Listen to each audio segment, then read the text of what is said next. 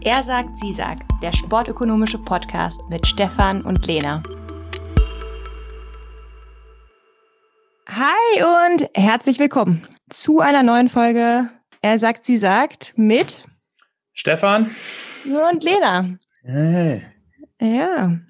Ich, ich muss euch sagen, also es tut mir jetzt wirklich leid, weil ich werde heute mein Versprechen brechen.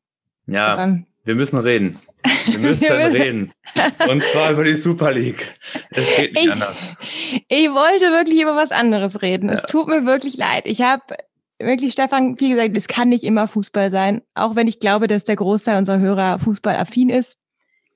Aber dann haben sich da die äh, Dirty Dozen, wie die britische Presse sie so äh, nett genannt hat, dazu entschieden, die Super League zu gründen, um sie dann innerhalb von drei Tagen quasi schon wieder in Luft auflösen zu lassen. Ja. Deswegen müssen wir, glaube ich, doch tatsächlich eine Podcast-Folge in diesem Thema widmen. Ja, das müssen wir. Das Alternativthema wäre wahrscheinlich Korruption gewesen. Und vielleicht sind wir ja gar nicht so weit weg, wenn wir schon über FIFA, UEFA und die ganzen Machenschaften äh, dahinter sprechen. Es läuft ja auch nicht weg. Im äh, Sinne was auch damit zu tun, ja. ja. ja. Es läuft ja auch alles nicht weg, genau. Wir können es ja immer ja. noch machen. Ja, ist quasi jetzt so ein Emergency-Podcast diese Woche. Ja, wir sind äh, top aktuell. Was passiert ist, ist, glaube ich, jedem noch, äh, hat jeder mitgekriegt. Also es gab zwölf Vereine, unter anderem sechs, ähm, sechs britische Vereine, die die Super League gründen wollten. Quasi eine Liga, die so ein bisschen ja neben, neben der Champions League laufen sollte, also auf jeden Fall neben den nationalen Ligen. Ähm, das war so eine geschlossene Liga von, ja, ich glaube 15, also 20 Vereine waren angeplant, 15 feste Mitglieder und man konnte dann irgendwie fünf Mannschaften konnten sich dann qualifizieren für diese Liga.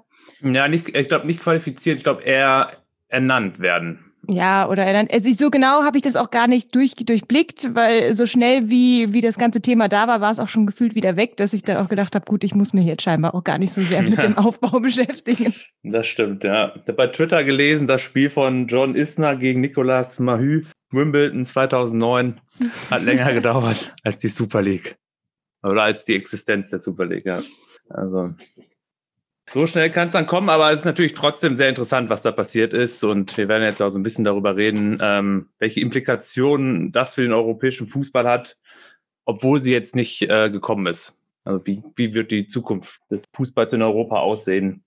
Genau, weil, weil das dieses Konzept, Stefan, dieses Konzept der Super League, das schwirrt ja irgendwie schon seit Jahren in, im europäischen Fußball rum. Also es ist ja jetzt keine komplett neue Idee. Äh, nee, die Idee die besteht halt eigentlich ja schon, schon länger, aber im Endeffekt war es halt eher immer noch so ein, so ein Gespenst, ähm, das im europäischen Fußball so hergeirrt ist, was man vielleicht auch nicht so hundertprozentig ernst genommen hat, was aber auch immer ähm, quasi als Drohkulisse der Vereine, vor allem der großen Vereine, verwendet wurde in ja, im Endeffekt auch in Verhandlungen, was jetzt die Reformen in der Champions League oder im europäischen Fußball angeht. Also es war halt immer quasi die mögliche Outside-Option der großen Vereine zu sagen, wenn wir jetzt nicht zufrieden sind mit den Verhandlungen, die wir hier führen, vornehmlich geht es halt um die Verteilung der Fernseheinnahmen in der Champions League, ähm, ja, dann gründen wir halt unsere eigene Liga, machen unser eigenes Ding und dann könnt ihr sehen, wo ihr bleibt. Und das ist natürlich schon, ähm, hat natürlich auch viel Gewicht in so einer Verhandlung, weil die kleinen Vereine natürlich dementsprechend äh, weniger Verhandlungsmacht haben. Weil sie können halt nicht austreten. Also die, wenn es, wenn die Verhandlungen quasi scheitern zwischen den großen und den kleinen Vereinen, haben die kleinen Vereine nichts, weil sie keine Liga haben können. Die sind abhängig von den großen.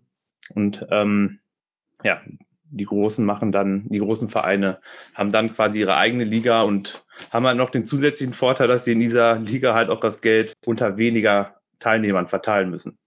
Ja, im Moment haben wir ja auch ein bisschen eine ja, Verteilung von Geld, die jetzt zum Beispiel, also viele Leute würden jetzt ja vielleicht die Champions League gucken, weil sie jetzt Real Madrid gegen, weiß ich nicht, Bayern München sehen wollen und jetzt nicht unbedingt um Prag zu gucken oder weiß ich nicht, ja.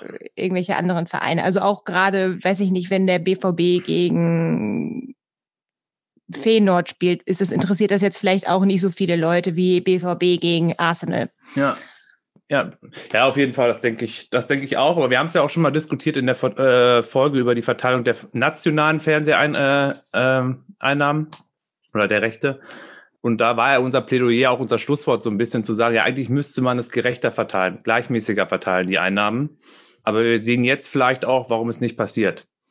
Weil der Einfluss der Macht der großen Clubs, sei es jetzt auf nationaler Bühne mit Dortmund Bayern, als jetzt auf internationaler mit den mit den. Auch Dortmund Bayern. Auch Dortmund Bayern, aber natürlich dann noch viel, viel mehr mit äh, Barcelona, Real, dass es halt dazu führt, dass es sehr ungleicher verteilt wird, weil die halt die Machtkarte spielen können und das halt auch machen.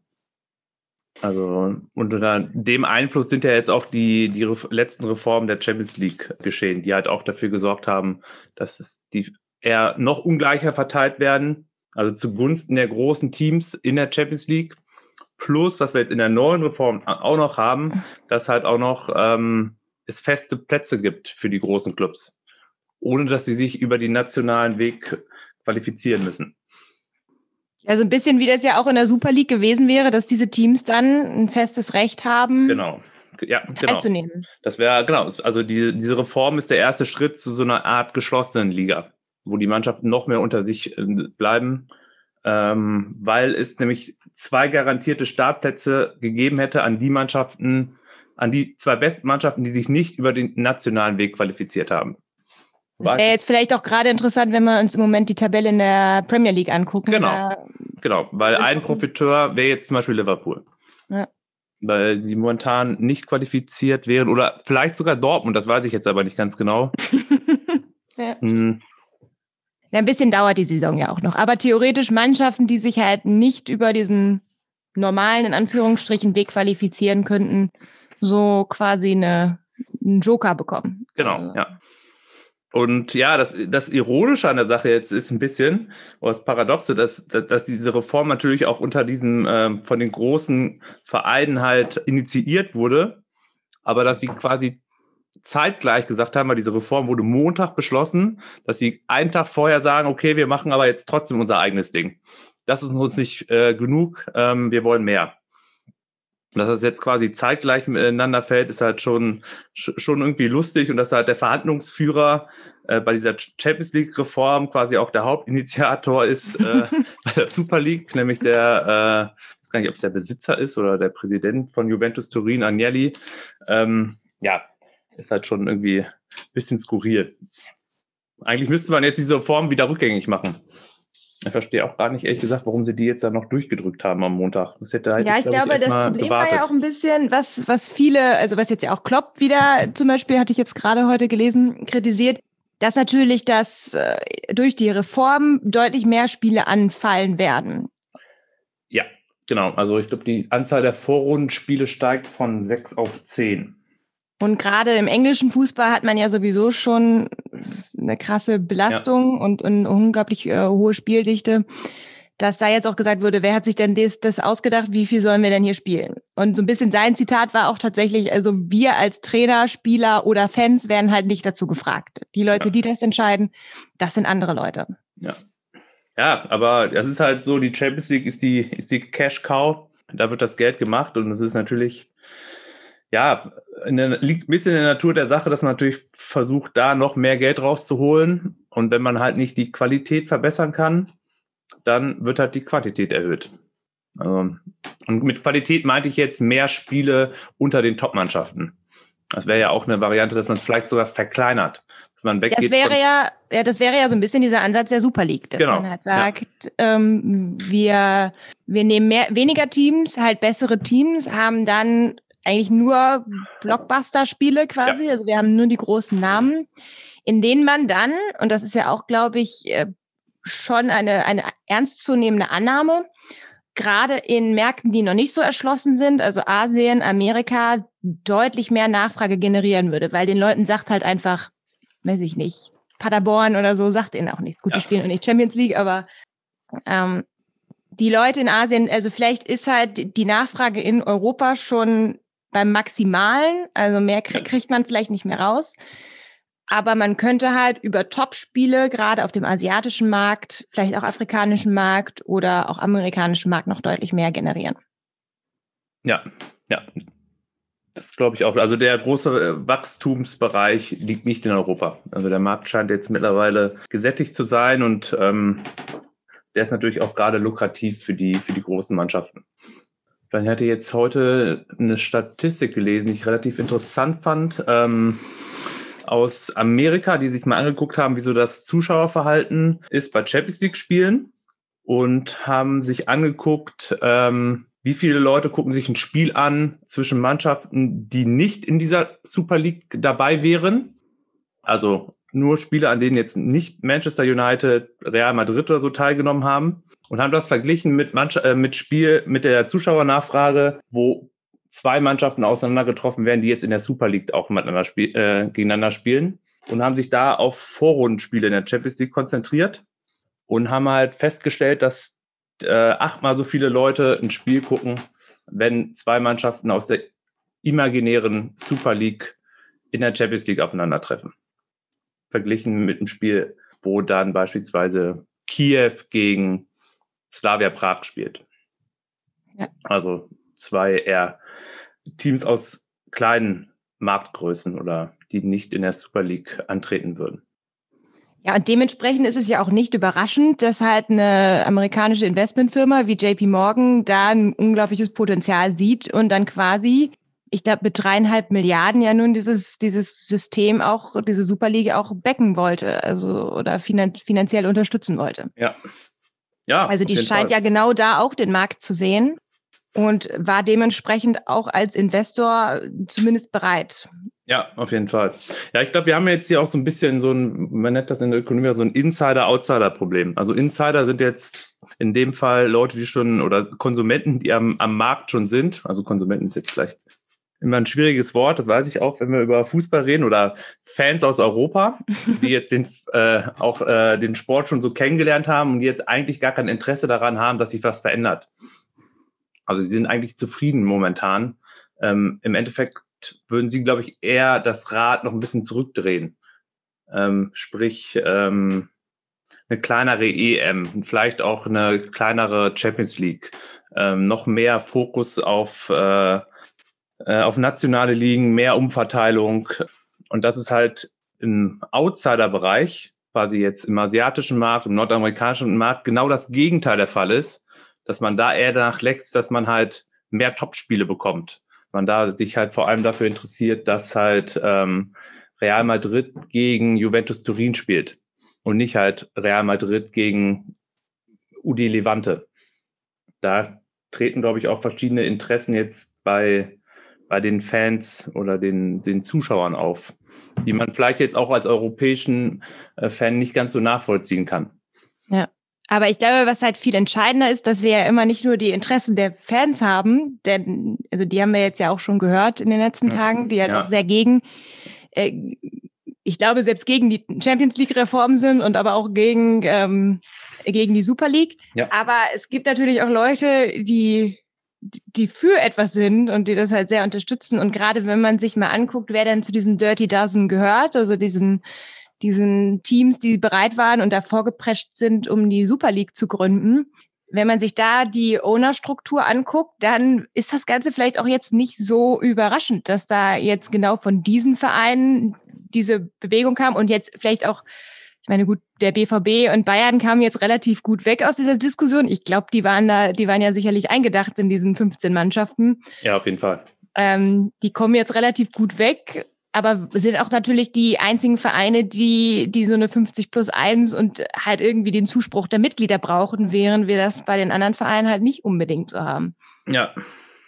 Ja, es hätte mich auch äh, interessiert, wenn, äh, wie Bayern reagiert hätte, wenn sie das nicht durch eine Mitgliederversammlung oder so durchbringen müssten. Aber das ist natürlich auch ein bisschen hypothetisch. Aber es ist natürlich sicherlich auch kein Zufall, dass gerade im englischen Bereich die ganzen äh, Owner da jetzt mittlerweile auch ein oder oftmals auch ein, ein Background haben aus Amerika. Also die ja. sitzen dann teilweise auch äh, Franchises im amerikanischen Sport aus dem Footballbereich, aus dem Eishockey. Ja, also ich glaube, finde ich am spannendsten fand ich oder am interessantesten fand ich das Ganze bei Arsenal, weil dem Typen gehört halt, glaube ich, der hat einfach sämtliche Sportarten in Amerika ja. gekauft. Dem gehören halt die LA Rams, Dann hat, hat er irgendwie noch ein NBA-Team in Denver, ein NHL-Team, dann hat er noch ein Major League Soccer-Team in Colorado. Also der hat einfach mal sämtliche Sportarten leer gekauft, die er irgendwie finden konnte. Und halt eben auch Fußball. Ja, und ich glaube, der Unterschied ist, und das, dass gerade die, ähm, die Franchises in Amerika, die, die Clubs dort, die sind profitabel. Und das kann man über den äh, europäischen Fußball nicht sagen. Also das haben wir, ja nicht eher das gegenteilige Problem, dass die alle überschuldet sind, dass sie halt äh, Verluste machen. Und äh, das rentiert sich natürlich nicht. Und gerade das sind jetzt, das kennen wir jetzt aus Deutschland jetzt auch gar nicht so, aber das sind natürlich gerade in England, das sind Investoren. Und so als genauso müssen wir sie betrachten. Das sind jetzt nicht so, die immer hops, die ganz gerne so ein bisschen als Sugar Daddies dargestellt werden. Aber die wollen halt Geld sehen. Rendite, Dividende aus ihren äh, Investments. Und ähm, ja, das können sie bis jetzt nicht. Also versuchen sie jetzt das äh, was sie halt aus Amerika kennen, vielleicht jetzt auch auf den europäischen Fußball zu übertragen. Ja, man muss sich einfach nur mal angucken. Also ich habe jetzt hier gerade das Forbes-Listing der erfolgreichsten oder most valuable Sports Teams. Und ähm, also unter den ersten 49 sehe ich nicht so viele europäische Flaggen. Also ja. Real Madrid Platz 6, Barcelona Platz 8, dann Menu, Bayern, City, Chelsea, Arsenal. Das war's. Ja. Und das, der Rest sind halt schon alles amerikanische Clubs, ne? Ja, das sind alles, genau. alles amerikanische Clubs ja. von, von Football, Baseball, Basketball, alles dabei. Ähm, und diese, diese Namen, die ich jetzt gerade gesagt habe, diese europäischen Namen, das sind ja nur alles Mannschaften, die auch möglicherweise in dieser Super League äh, unterwegs gewesen wären. Ja, genau. Ja, jetzt könnt ihr ja auch vielleicht mal kurz dann darüber diskutieren, warum ähm, die wertvoller sind aus, ja. aus einer ökonomischen Perspektive. Ein großer Unterschied ist ja, glaube glaub ich, allein schon an der Struktur bedingt. Also wenn wir uns jetzt einfach mal amerikanische und europäische Ligen angucken, dann haben wir einfach in Europa offene Ligen und in, in Amerika geschlossene Ligen. Ja. ja, vielleicht sollten wir vielleicht kurz sagen, was offene und geschlossene Ligen sind. Also ähm. in, mit offenen Ligen wird halt tendenziell immer gemeint, dass der Zugang zu der Liga quasi offen ist, dass man auf- und absteigen kann aus dieser Liga, wie wir das in, in Deutschland kennen, in, oder fast überall in jeder Liga, in ja. die wir in Europa sehen. Ja. Man kann quasi aus der zweiten Liga in die erste Liga aufsteigen, kann aber auch gleichzeitig absteigen. Ja. Und in den USA haben wir in den, ich glaube eigentlich in fast jeder Sportart, die ich da kenne, geschlossene Ligen, in denen wir quasi als, als Oberorganisation zum Beispiel die NFL haben, die dann quasi den verschiedenen, die Franchises vergibt. Also du hast da ja auch, es ist ja nicht so sehr eine, ein Club ist ja so eine Organisation, die du dann halt quasi hast, oder? Ja. Und in Europa, also in Deutschland ist es halt super krass, wenn du absteigst, weil du durch den Abstieg auch super viel Geld verlierst. Deswegen versuchst du, möglichst diesen Abstieg zu verhindern, während du diese Gefahr ja gar nicht hast in den USA. Ja, genau. Also du hast halt immer sichere Einnahmen quasi, ähm, dadurch, dass auch die Fernseheinnahmen relativ gleichmäßig verteilt werden. Plus du hast natürlich auch einen geringeren Anreiz, in Talent zu investieren, in Spieler. Weil was soll dir passieren, großartig? Gerade wenn die Fans jetzt, denen es jetzt auch nicht ganz so wichtig ist, ob man gewinnt oder nicht. Die kommen in der Regel ja trotzdem äh, zu den Spielen. Deshalb kann man da auch sparen ein bisschen und man hat nicht dieses Rattenrennen, was man so aus dem europäischen Fußball kennt, dass man halt ähm, ja einfach sehr viel in Spieler investiert, weil alle anderen Mannschaften das ja auch machen, um halt die sportlichen Ziele zu erreichen. Und in offenen Ligen gibt's halt nicht nur die Meisterschaft, es gibt ja auch ähm, den Kampf um die internationalen Plätze. Champions League ist ja auch eine offene Liga, führt dann dazu, dass es da halt auch einen Kampf um die Plätze im europäisch, äh, im, für den europäischen Fußball gibt. Und wir haben halt auch noch den Kampf um den Klassenerhalt, ne? Und, ähm, und weil man halt, ja. Und man kann das halt am ehesten vermeiden, indem man halt möglichst viel Talent oder viel Geld in Talent investiert. Und wenn man halt weiß, die anderen machen das auch, dann fühlt man sich, wie du gerade eben schon gesagt hast, ist man in so einem Rattenrennen drin. Ja und ähm, neigt dann dazu, vielleicht auch zu viel für Talent auszugeben, was dann halt auch wiederum dazu führt, dass wir bei vielen Vereinen auch äh, diese finanziellen Probleme sehen. Gerade die Vereine, die dann doch nicht den Klassenerhalt schaffen, dann in die zweite Liga absteigen und dann dadurch auch Einnahmenverluste haben. Also sei es über ja. Fernsehgelder, weniger Fernsehgelder, weniger Einnahmen von Fans. Ja. Etc. Ja, und deshalb sieht man oder beobachtet man eher in, Europa auch, dass Vereine oder Clubs eher ihre Siegwahrscheinlichkeit maximieren, also ihren sportlichen Erfolg, während der Fokus im amerikanischen Sport tatsächlich eher so ein bisschen so ein betriebswirtschaftlich, betriebswirtschaftlicher ist, dass man einfach den, den Gewinn, damit man nicht jetzt nicht sportliche äh, Siege, sondern den ökonomischen Gewinn tatsächlich. Ne? Ja, Profit quasi. Äh, Profit, Erträge minus Kosten, äh, dass man das halt maximiert. So, und das führt natürlich auch dazu, dass dann ein Investment, was man getätigt hat in einen Club, in dem man sich dann eingekauft hat, in dem man Anteile erworben hat, dass sich das dann auch erst rentiert, wenn man halt Profit generieren kann. Momentan sind Clubs in Europa nicht rentabel.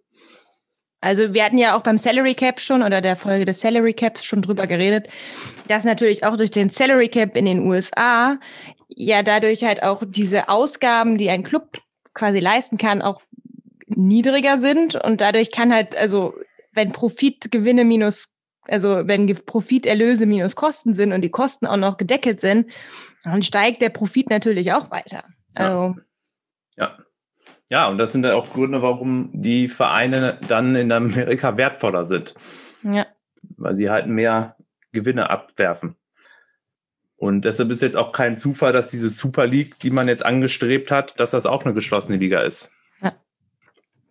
weil man genau das erreichen will. Sichere, sichere Einnahmen und eventuell sogar Kosten minimieren oder kostensenkender. Was, was ich mir zum Beispiel auch vorstellen könnte, ist langfristig, gerade wenn man es geschafft hat, so eine Monopolliga zu schaffen unter den besten Teams, dass man eventuell dann auch über ein Salary Cap nachdenken könnte. Das ist ja auch einer der Gründe, warum vielleicht ein Salary Cap momentan auf nationaler Ebene noch nicht so viel Sinn ergibt, weil man zu sehr in Konkurrenz steht noch mit anderen Ligen aber dass natürlich diese Vereine auch ein Interesse daran haben, die Kosten zu senken. Ja. Also quasi, sobald sie die, die Competition ausgeschaltet haben, die über nationale Wettbewerbe kommt und diese Divergenz dann so groß geworden ist, weil das ist ja eigentlich relativ klar auch, was passieren wird, wenn, wenn einfach auf in, was auch auf lange Sicht mit der Champions League passieren wird. Also die Vereine, die an der Champions League teilnehmen, kriegen so viel mehr Geld und diese Einnahmen die man durch die Champions League hat, sind in den letzten Jahren ja immer wieder weiter gestiegen. Das wird ja. auch weiterhin der Fall sein. Da wird irgendwann die Differenz zwischen Bayern München und Holstein Kiel so groß sein, dass die können das beste Scouting der Welt haben, Holstein Kiel. Das wird, da wird gar nichts mehr passieren. Außer, außer wir kriegen auch einen Sugar Daddy. Vielleicht dann. Ja. Der Dietmar Hopp der Förde quasi. Ja die Frage, ob ihr den haben wollt. Nee, weiß ich nicht. ja. Ja, aber ich glaube, was man schon sagen kann, ist, dass es halt, ähm, oder dass uns vielleicht auch so eine gewisse Amerikanisierung des europäischen Fußballs bevorsteht. Also, dass man das zumindest jetzt schon erkennen kann. Und das sind, glaube ich, jetzt erst die ersten Vorboten. Ja, ich glaube, die ersten Vorboten gab es schon in anderen Sachen. Also ja. wir sehen, wir sehen ja auch schon in, in also jetzt vielleicht nicht unbedingt, was die geschlossene Liga ist, aber gerade in anderen Sportarten, wenn man sich da teilweise die Einlaufmusik schon anguckt und die Cheerleader, das sind, oder die Halbzeitshow von Helene Fischer, das erinnerte ja. auch alles ein bisschen schon an, an die amerikanischen Ligen, an den Super Bowl. Ja. Also ich glaube, es gab schon immer vor, schon ja. Vorboten, aber es wird halt immer mehr so kommen, weil da ist einfach das Geld und letztendlich entscheiden tatsächlich die Clubchefs entscheiden jetzt darüber, was passiert, weil der Fan, auch wenn jetzt so ein kleiner Aufstand war seitens der Fans. Ja, also man hat es ja auch ein bisschen gesehen an dem Vorschlag noch von Paris, jetzt über die Super League hinausgehend, dass er gesagt hat, dass eventuell sogar die Spielzeiten verkürzt werden müssen, weil die Aufmerksamkeitsspanne der, der Jugendlichen nicht mehr so hoch sei. dass man das jetzt das Spiel halt an sich schon anpasst an, an die Nachfrage, an den Konsumenten. Und ja, was vielleicht auch dazu führen wird, dass wir mehr Werbeunterbrechungen im Fußball sehen. Vielleicht haben ja. wir demnächst auch dritte, vierte. Ja, also, aber er hat ja auch schön gesagt, ich, ich habe es mir extra aufgeschrieben, wenn gesagt wird, das sind die Reichen, nein, ich bin nicht der Eigentümer von Real Madrid. Real Madrid ist ein Mitgliederverein. Ja. Alles, was ich tue, ist zum Wohl des Fußballs. Jetzt machen wir das, um den Fußball zu retten, der sich in einer kritischen Situation befindet. Ja, Das Wohl des Fußballs, finde ich sehr schön. Ja, ja, das Problem auch gerade bei den spanischen Vereinen ist ja auch, dass sie sich einfach jetzt völlig verkalkuliert hat. Er hat jetzt auch das Argument Corona gebracht, im Bezug jetzt, dass sie unbedingt die mehr Gelder bräuchten. Aber es ist halt kein, das ist kein Einnahmeproblem, was Real Madrid hat. Die haben ein massives Ausgabeproblem. Und das gleiche gilt halt für Atletico und das gleiche gilt auch für Barcelona. Im Endeffekt ist es bei denen jetzt einfach auch schlechtes Management gewesen, dass sie sich so verschuldet haben und jetzt das Gefühl haben, sie bräuchten diese Super League, um halt die Einnahmen zu erhöhen. Aber eigentlich müssten sie genau das Gegenteil machen, nämlich Kosten senken, Ausgaben reduzieren. Ja, aber die Frage ist halt, ob dieses System an sich, also diese offene Liga und auch der Wettbewerb, den man untereinander hat, das halt einfach dazu führt. Also dass halt einem in dem geschlossenen System dieses, diese Problematik gar nicht herrschen wird im geschlossenen System halt dem amerikanischen System. Ja, also ich glaube, dass es weniger der Fall ist, ja. Also, dass man nicht mehr dieses Gefühl hat, man müsste noch mehr investieren, aber es ist halt, es ist nicht nur das, also es ist, glaube ich, halt auch schon einfach jetzt schlechte Investments einfach gewesen. Also ich glaube auch schon, dass man Geld für Spieler ausgeben kann und sollte, aber das heißt ja nicht, dass man sich jetzt überschulden muss. Also ich glaube, was bei der Amerikanisierung, also oder bei amerikanischen Ligen noch wichtig ist zu erwähnen, also ich hatte es jetzt kurz gemacht, ähm, ist, dass es ja Franchises sind. Also dass das jetzt nicht irgendwie, also eine Liga oder ein Verein kommt halt nicht in eine Stadt, weil die aufgestiegen sind, sondern weil sich das einfach lohnt, den da hinzusetzen. Ähm, das ist so ein bisschen wie wenn du deine McDonalds-Filiale eröffnen willst. Da wird vorher auch eine Kosten-Nutzen-Analyse gemacht und da wird geguckt, wie viele mögliche Kunden hast du in dem Gebiet und abhängig dann davon baust du da dann deine, deine McDonalds-Filiale hin. Und genau so läuft das auch in den USA. Und deswegen sehen wir auch in den USA, dass zum Beispiel Vereine auch Städte wechseln. Das könnte man sich jetzt, gut, Stefan, du meintest, das ist schon, ich, ich persönlich kenne es nicht, aber du meintest, es ist auch schon mal im europäischen Fußball passiert. Aber ja, ich meine, in der LFC Wimbledon ist mal, ist mal was ähnliches passiert. Äh, aber also, ich jetzt auch noch glaube ich, sehr selten. Recherchiere. Ist, ist ja selten, genau. Aber brauchen wir ja im Endeffekt auch gar nicht so sehr, weil wir halt den, äh, weil wir offene Ligen haben. Dass sich dadurch automatisch schon gleichmäßig verteilt. Also die Frage ist halt eben, wenn wir dann aber auf die Super League zurückkommen, ob dann für die Teilnehmer oder die zusätzlichen Teilnehmer der Super League, momentan reden wir jetzt über diese festen oder auch große Vereine, aber ob später halt auch gerade geografische Aspekte für die Super League halt sehr, sehr entscheidend sind. Vielleicht auch entscheidender als möglicherweise die Leistung, weil die Leistung mit dem Geld dann ja quasi kommen würde. Also, dass man sich halt überlegt, okay, dann nehmen wir halt noch einen russischen Verein, einen türkischen Verein. Jetzt nicht primär, weil das jetzt die Besten sind, sondern weil die einen Markt haben. Ja, das bin ich fest von überzeugt, ja. Also gerade weil man sich ja die Option noch gegeben hat, noch, glaube ich, fünf, äh, eine Qualifikanten ist der falsche Begriff, aber noch fünf zusätzliche Teams jedes Jahr aufzunehmen und die man natürlich auch mal wechseln kann. Das bedeutet, man kann halt auch verschiedene Märkte bespielen, man kann verschiedene Märkte testen.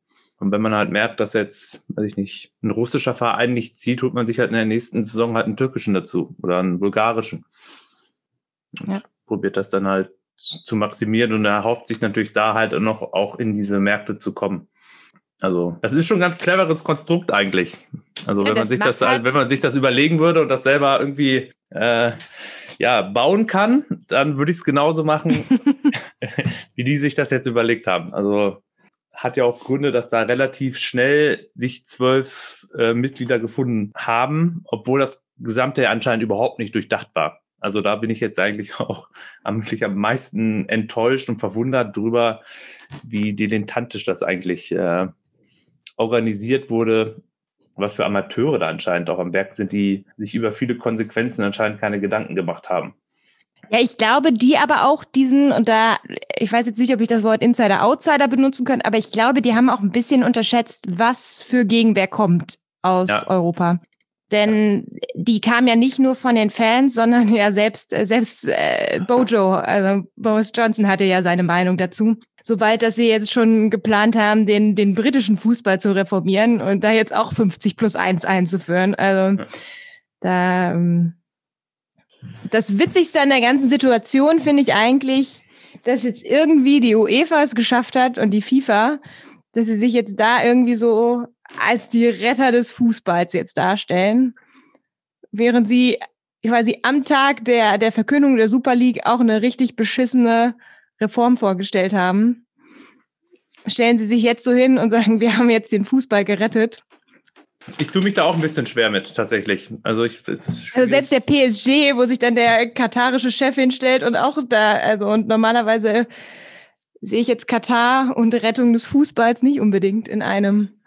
Ja, gut, die, die Katar ist natürlich sehr eng ähm, befreundet oder beheimatet jetzt in der FIFA und in der UEFA. Also ich glaube, deshalb war es jetzt für PSG tatsächlich überhaupt gar keine Option, da der UEFA den Rücken zu kehren.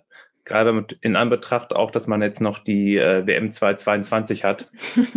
ja gut, man will da ja auch die, die Fußballer alle haben. Ja, also das hat mich jetzt nicht überrascht tatsächlich.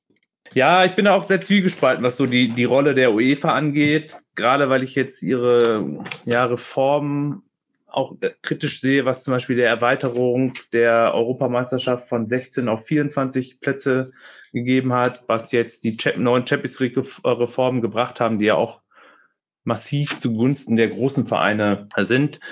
Die Frage ist halt, wie viel Schuld trägt tatsächlich die UEFA daran? Oder ist es tatsächlich einfach die Macht der großen Vereine, die dazu geführt haben. Wir sehen es ja jetzt auch äh, so ein bisschen, wie viel Macht sie zu haben glauben, dass sie sich getraut haben, eine eigene Liga zu gründen. Das macht man ja auch nicht ohne mangelndes Selbstbewusstsein. Ob die nicht im Endeffekt dazu geführt haben, dass diese Reformen halt durchgesetzt wurden. Ne? Gerade weil jetzt die ähm, Vereinigung der Clubs ECA schon ein extrem mächtiges Gremium in der UEFA ist und von denen halt halt diese Reformen auch ausgehen. Ja, also ich glaube, dass es über kurz oder über lang wahrscheinlich sowieso langsam in diese, in diese Richtung gehen wird. Ja. Ähm, das glaube ich auch. Also, also selbst, also ich meine, selbst die, selbst die zwölf Vereine stehen jetzt nicht so schlimm da, wie sie am Anfang dargestellt wurden, weil sie ja alle eingesehen haben, dass wir für den Fußball, das können wir nicht machen. Ja, nicht alle. Ich glaube, zwei Mannschaften sind doch immer noch in der Super League, oder? So, Barcelona ja. oder Real? Real. Ich glaub, Paris wird auch nicht austreten. Der bleibt bis zum bitteren Ende dabei. Ja, aber also gut, vielleicht der nicht, aber selbst die amerikanischen, also die, die amerikanischen, äh, die britischen Vereine haben ja schon Reue gezeigt. Ja. Mit auch teilweise relativ hohen Konsequenzen schon. Ich glaube, da sind noch ein paar ja, ein paar Köpfe gerollt, ne? Ja. Das stimmt schon. Aber ich aber glaube, dass das im Prinzip einfach ähm, das Einzige, was uns das gezeigt hat, ist, dass das über kurz oder lang trotzdem stattfinden wird. Weil wenn jetzt, wenn jetzt die UEFA schon der Gewinner aus dieser Situation ist, dann glaube ich, dann wird das nichts mehr. Nee. Ich hoffe halt nur, also ich kann mir so eine europäische Liga tatsächlich auch langfristig vorstellen. Weiß ich auch gar nicht, ob sie jetzt so negativ wäre aber bitte nicht als Konkurrenzprodukt oder Substitut für die Champions League. Dann macht lieber eine eigene europäische Liga drauf, die quasi über den nationalen Ligen ist und sorgt für ein faires ähm, Auf- und Abstiegssystem. Also dann noch ja. bitte eine offene. Es wird natürlich ein, ein, ein schwieriges Konstrukt, äh, daraus eine offene Liga zu gestalten, äh, sodass dann halt auch die Meister der nationalen Ligen in, äh, aufsteigen können in diese europäische Liga. Aber das könnte ich mir nur so könnte ich es mir zumindest vorstellen. Ja. Und nur so also. finde ich es auch, äh, auch fair. Also es bleibt spannend. Also ich glaube, wir müssen uns jetzt erstmal an das neue Format der Champions League gewöhnen und dann langsam. Ja, genau. Die Frage ist vielleicht, ob man jetzt sogar äh, die, die Reform wieder rückgängig machen will oder ob man jetzt die, die Vereine bestrafen sollte, sanktionieren. Ja, ich glaube, das passiert nicht. Ja. Da, da wird nichts passieren. Ja, ich habe jetzt gerade auch nochmal recherchiert. Also ich glaube, äh, da war der FC Wimbledon damals äh, ist einfach insolvent gegangen. Und dadurch ist dann, wurde ein neuer Verein gegründet in Milton Keynes und der hat dann den Platz von denen übernommen. Ich weiß jetzt nicht, ob das ist eher keine, keine Umsiedlung des Vereins. Also das kann man nicht. Also falls, falls, falls, falls die Hörer, vielleicht kennen die Hörer ja doch irgendeinen Fall, dann können sie das ja gerne ja. auf unseren bei Instagram oder bei Twitter uns oder uns irgendwie, wahrscheinlich kennen uns alle persönlich, die können uns auch einfach eine WhatsApp schreiben. Ja. Aber. Ich weiß, ist vielleicht Gummersbach so ein Fall, die jetzt ihre, oft ihre Heimspiele äh, im Handball in Köln ausgetragen haben. Das wäre jetzt vielleicht so eine, aber so eine Idee dessen, dass so ein, ein Verein aus einem kleinen, aus einem kleinen Markt versucht, einen größeren Markt irgendwie zu bespielen, aber da fällt mir jetzt auch nicht so viel ein. Sonst. Also halten wir auf jeden Fall fest, das ist glaube ich, erstmal gut für den europäischen Fußball, dass diese Super League nicht zustande gekommen ist. Hätte so auch keinen, keinen zusätzlichen Nutzen für mich erfüllt. Also das als Konkurrenz Nebenprodukt der Champions League ergibt auch einfach, einfach keinen Sinn. Aber, Aber wahrscheinlich über kurz über lang wird es irgendwie sowas geben. Ja. Weil, weil man einfach, und das ist halt das Problem, da liegt halt einfach das Geld, ne? Ja. Und gerade auch außerhalb von Europa haben wir einen riesengroßen Markt. Da kann man noch eine Menge Geld abgreifen. Und das scheint anscheinend wichtiger zu sein als manch andere Sachen. Ja, ja. Und wenn wir eins gelernt haben in den letzten Jahren, dass die Vereine auch bereit sind, die Gelder, die liegen, mit aller Macht zu, zu ergattern. Also, da muss man sich keine Sorgen machen. Die Spieler werden weiterhin nicht verhungern. Ja, aber vielmehr die Clubbosse werden weiterhin nicht verhungern. Nee. Okay, dann war's das. war's das Ich hoffe, wir konnten euch da jetzt äh, äh, ein paar Sachen ein bisschen näher bringen, euch so ein bisschen die Zusammenhänge noch ein bisschen schildern und äh, hoffentlich haben wir jetzt kein zu düsteres, schwarzes Bild äh, gemalt, was die Zukunft des europäischen Fußballs betrifft. Ja, aber ich ja. finde es eigentlich immer interessant zu sehen, was das eigentlich für Unterschiede auch macht, ob man eine geschlossene oder offene Liga hat. Also das, dass das allein schon auch einen riesengroßen Unterschied, äh, ja. unter, riesengroßer Unterschied sein kann, finde ich eigentlich immer ganz spannend. Es war mir, bevor ich äh, mich äh, mit Sportökonomik beschäftigt habe, habe ich mir darüber nie so Gedanken gemacht. Ähm, ja, genau. Falls ihr, falls ihr irgendwelche Anmerkungen habt, Fragen, Kritik, oder vielleicht Vereine kennt, die schon umgezogen sind in Europa, dann könnt ihr uns das ja auf unseren sozialen Medienkanälen schreiben. Wir sind da unter bei Instagram unter er sagt, sie sagt mit ganz vielen Unterstrichen und Stefan ist bei Twitter. Ja. Wie viel die neunte Folge ist. Ja. Die neunte boah. Folge, neun Follower. Ja, es ist nicht so gut gewachsen in letzter Zeit. Ich hatte ja so ein bisschen auf ein exponentielles Wachstum gehofft. Kennen wir jetzt ja auch alle seit der Corona-Krise. Aber ich gucke gerade mal nach. Es sieht nicht so gut aus, ehrlich gesagt. Doch, meine Mutter folgt mir jetzt. So, danke, Mama. Elf Follower. Schöne Grüße. gut, ja, dann hören wir uns bald wieder. Ja, dann vielleicht mal was Fußballfremdes. Vielleicht. Wer se mal sehen, was die UEFA, die FIFA oder der DFB noch so ein Petto hat und wir wieder vielleicht einen Emergency-Podcast drehen müssen. Aber plan das nächste Mal. Korruption. Was anderes, ja. Korruption. Und Sumo-Ring. So, auf geht's. Auf Wiedersehen. Macht's gut. Ciao. Ciao.